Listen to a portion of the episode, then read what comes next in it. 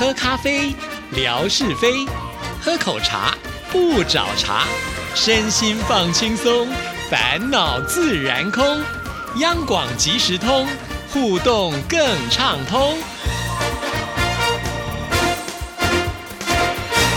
亲爱的听众朋友，大家好，欢迎收听今天的央广即时通，我是谭志毅。在今天的节目里呢，要来回复听众朋友的信件啊。那每次在回信的时候呢，呃，我都会很感激写信来的听众朋友，让我们节目呢会有这个源源不绝的素材跟听众朋友做分享。今天呢，首先要来看的这一封信件，就是我们的模范生乐祥所写来的信。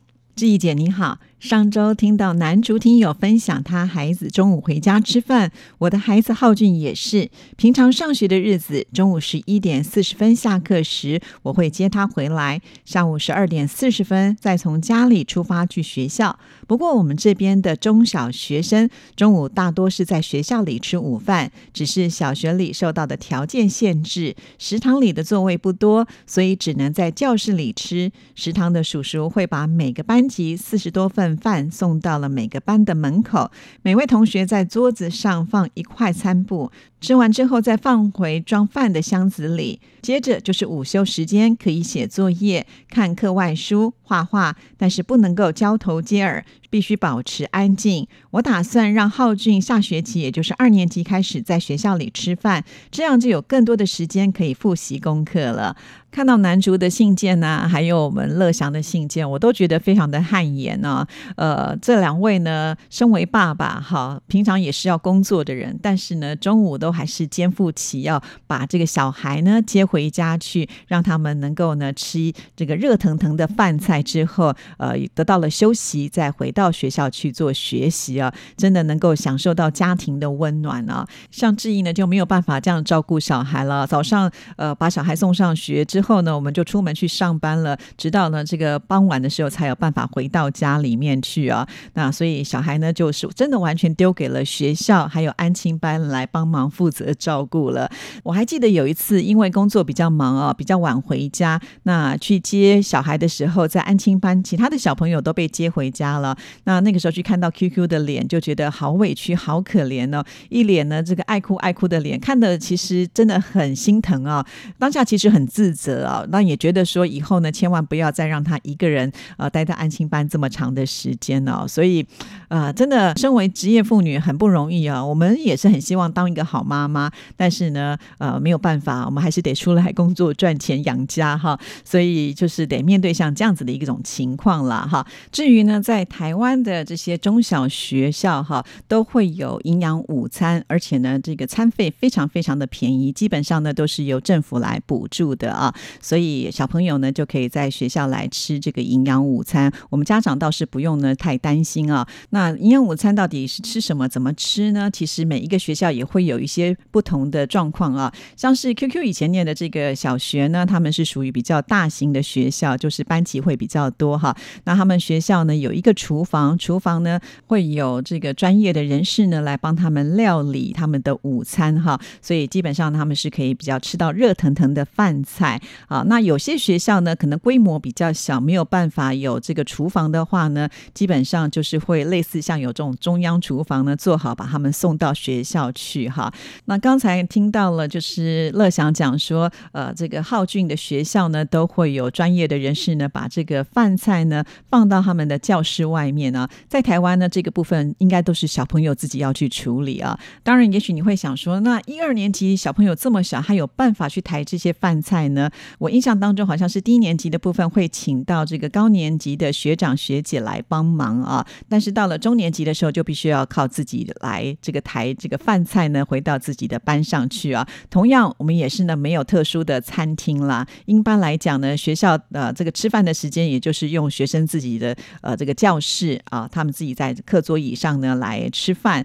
那通常呢他们会自己准备就是餐具啊，然后小朋友呢就可以排队去打。菜那老师呢，通常都也会请这个同学呢来帮大家分这个菜啊。那至于你说菜色好不好，我想见仁见智啊。有些小朋友可能不挑嘴就觉得很好吃，但是有些挑嘴的小朋友呢，其实是不满意学校的营养午餐啊。毕竟我觉得富裕的世代啊，很多的家长给孩子们吃的口味呢，都会比较多元哈，所以呢，学校可能因为在注重营养方面呢，呃，没有办法就是达到非常美味这样子的一个现象，因此有些小朋友呢，其实嘴很刁的，是不喜欢吃学校的营养午餐，怎么办呢？这个时候，其实如果呃家里面有做饭的习惯，也可以帮他带便当。那每个学校呢，也都会准备有蒸饭的器具哈，啊，蒸饭箱，那你自己呢，可以把它放到这个蒸饭笼里面去，时间到了再把它拿出来吃。那或者是说，有些家长呢，呃，就是很认真啊，可以做好饭菜之后呢，到中午的时候把这个便当送到学校的门口啊。但是比较没有像浩俊或者是呃这个男主可以把小朋友接回家吃饭这样子的一个现象。即便呢，我们家小朋友当时念的学校就在我们家隔壁，大概一百公尺而已，我们也从来没有把他中间接回来过哈。呃，就是让他在学校呢跟着同学一起来坐席，因为吃完饭之后呢，自自己小朋友呢还是要来处理一下自己的桌面啊。那因为吃饱饭之后呢，就是一个午睡时间啊。那午睡时间同样也是管理的比较严格一点点啊。不管你睡得着睡不着，通常呢老师都会要求小朋友就是趴在桌上，一样是不可以交头接耳的啊。那有些小朋友呢，就是很快的可以入睡；那有些小朋友呢，不喜欢睡午觉，但是呢，也不可以随便的走动哈。所以到了中午睡午觉的时候呢，学校基本上是非常安静的哈。我常常觉得这个小学啊是一个非常有朝气的地方啊。比方说我们去参加这个运动会啦，或者是家长日啦，你总是会听到这个小朋友啊，哇，这个欢声笑语啊，呃，各式各样的动作的声音都会出现哈。那唯有呢，在这个中午睡觉的时候是特别特别的安静啊，其实蛮可爱的啦哈。那这就是呢，我们在呃这个台湾的小朋友呢，他们中午这个吃饭跟休息的一个状况。所以这样讲起来，我觉得小新北啊，还有我们的浩俊都是很幸福的啊，能够跟家长在一起的时间多一点的话，我都觉得啊，我们都要好好的珍惜，因为小朋友越大的时候，跟我们大人的距离就会比较远一些些哈，尤其在这个小学的时候，通常呢，他们是最需要呃家里的关怀啊，我觉得也是建立好家庭关系的最好的一个关键时期啊。因此呢，我也觉得像男主啦，或者是乐祥他们这样子呢，就是花很多的时间来陪伴小孩，那个是绝对呢会有很大的一个帮助哦。呃，不知道听众朋友是不是有听过志毅以前主持的另外一个节目，叫做《幸福进行曲》啊？那在这个节目当中呢，其实我访问了很多的亲子专家，那这些专家经常都会告诉我们，大人呢哦，不要再把这个个人的事业心放的这么重哈，应该要多一点时间的陪伴自己的小孩子，因为呢，在在小朋友呢，呃，在接受教育的这个时间点，如果我们把他树立好了一些呃良好的习惯，将来呢，他长大要变坏的几率就不高了啊！而且呢，就是因为在这个阶段已经呢建立好了亲子关系，所以在未来他呃想要疏离你远一点都比较难哈。所以这个投资是绝对值得的啦哈。那很羡慕啊，这男主跟呃乐祥哈，你们都做到了志毅做不到的事情啊。虽然呢，我访问这些专家都是坐在第一线上接受了第一的资讯，但是我也很难做得到。好，那我们。继续呢，再来看乐祥的这封信件。其实我读小学的时候，学习压力也不太大，每天的作业也不多，也没有参加补习班。课余的时间，我也会看看课外书，听听音乐。我父母也不怎么限制我，只是后来有段时间，电子游戏、超级玛丽、魂斗罗等游戏开始流行起来，我也会和其他的同学一样打游戏，特别是在寒假和暑假里面打游戏比较多。我的成绩没有受到。什么影响？但是对我的视力影响比较大。我从小学三四年级开始就近视了。后来我从小学五年级之后呢，就开始下定决心不玩电子游戏了，这样才使视力下降的速度呢慢慢的减下来。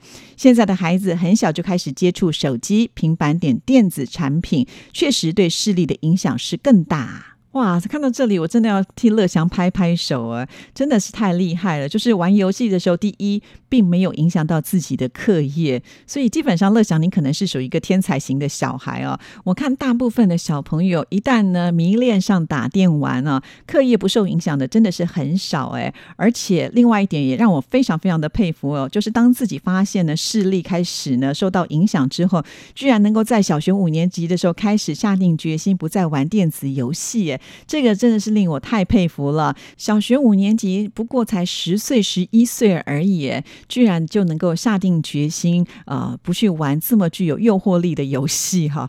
哦，真了不起。所以我觉得乐强的成功不是没有道理的。就当你决定要做好一件事情的时候，你就真的能够做好。包括呢，就是写信给志毅啊，当时呢承诺就是每个礼拜到写信给志毅的时候，果然真的是每个礼拜都写来啊，好厉害啊！可见乐祥的自制力是非常非常的高啊，所以学习的能力才会这么的强哇，佩服佩服。好，那我们再来看下一段。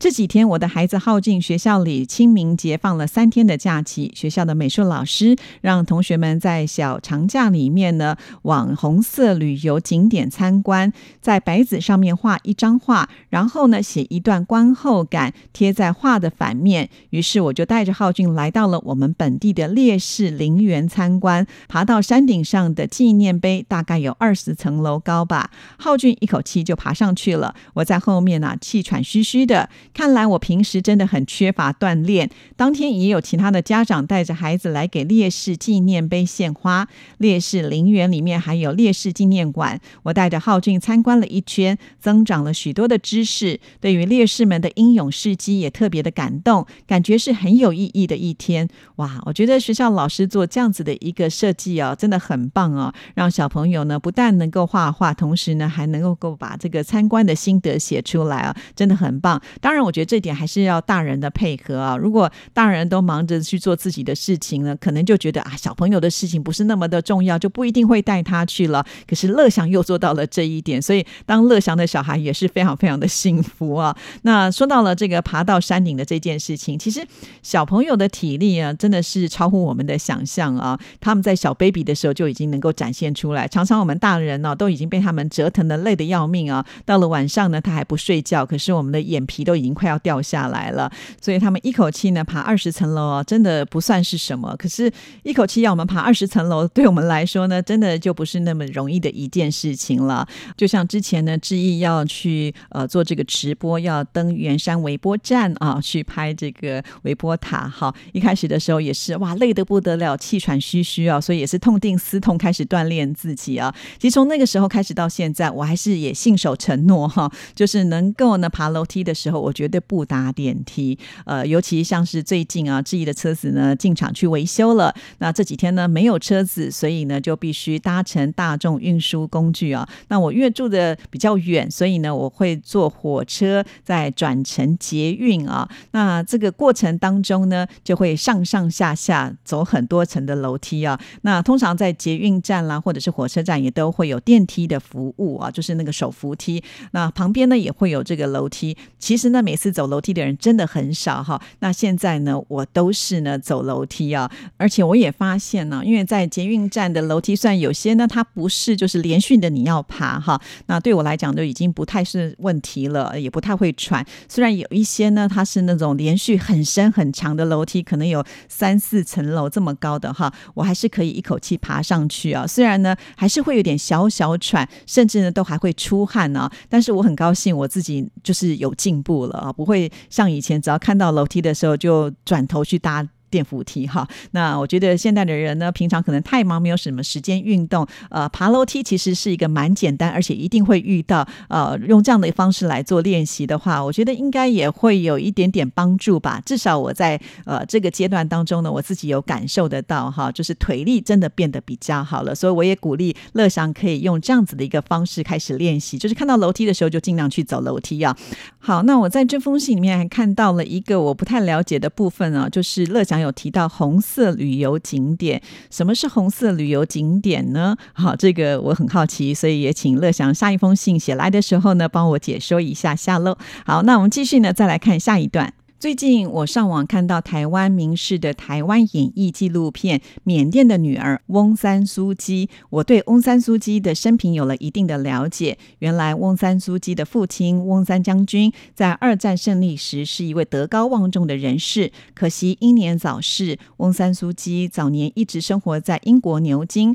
与丈夫和孩子呢一起，非常的幸福。不过，一九八八年八月八号的缅甸八八八八示威抗议期间，翁翁三苏基回到了缅甸，从此成为缅甸民主运动的核心。直到现在，看到缅甸血腥镇压，很多的缅甸民众付出了生命代价，我的心情格外的沉重。希望缅甸军政府能够还政于民，缅甸能够真正的走上民主之路。虽然缅甸距离遥远，但是缅甸的时局牵挂着全世界人民的心。缅甸加油！好的，看到这一段呢，不免也觉得我们的乐祥啊，真的是也很关心国际间的大事啊。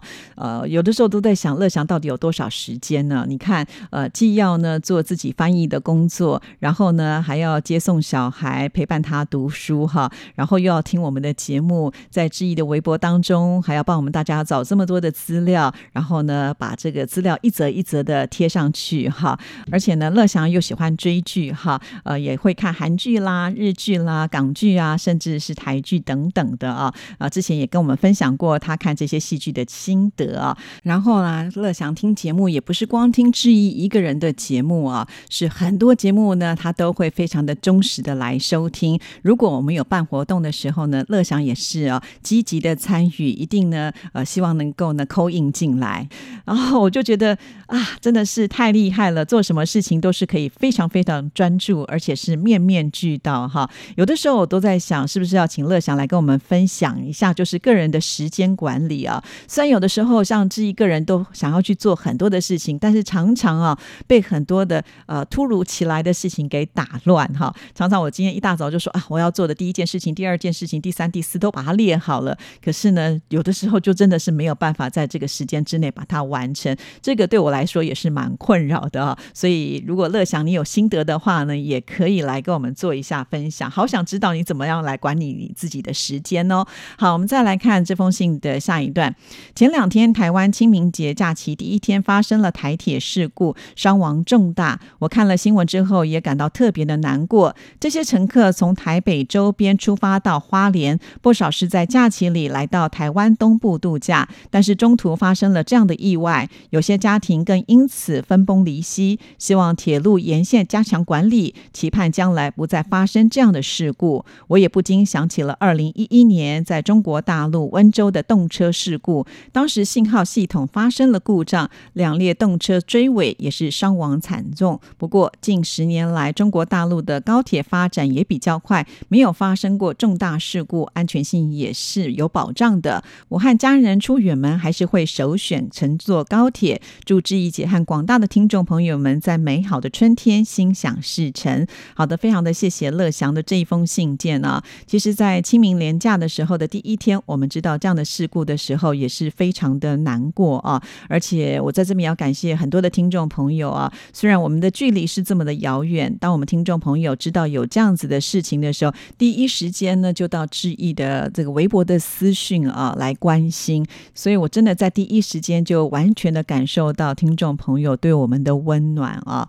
呃，碰到这样的事情，真的是谁也不愿意啊。可是。是意外，它就是发生了。遇到这样的事件呢，其实是真的要痛定思痛的，好好去做检讨啊。其实我个人呢，搭乘火车的几率是蛮高的。我也跟听众朋友说过了，如果我从我家里面呢要到一些地方不方便开车的时候，我其实会先搭乘这个火车呢到台北，再去转捷运啊。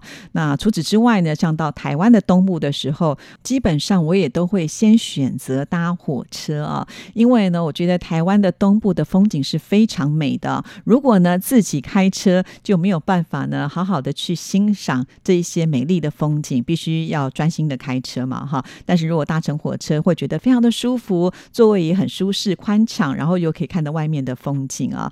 但是这件事情呢，确实也让我们产生了一些恐惧跟不安哈。甚至呢也想过说啊，应该要去搜寻一下第几节的车厢是比较安全的。如果发生类似的状况，我们自己自保的方式是。什么啊？其实很多事情也只是需要一些时间慢慢消化吧，哈。所以这段时间呢，其实大家都希望能够祈福，让这些伤者呢能够啊早日康复。当然，离去的这些朋友们也希望他们能够安息的归去啊。希望这个老天能够保佑我们台湾喽。好，那我们今天的节目呢就进行到这里了，谢谢您的收听，祝福您，拜拜。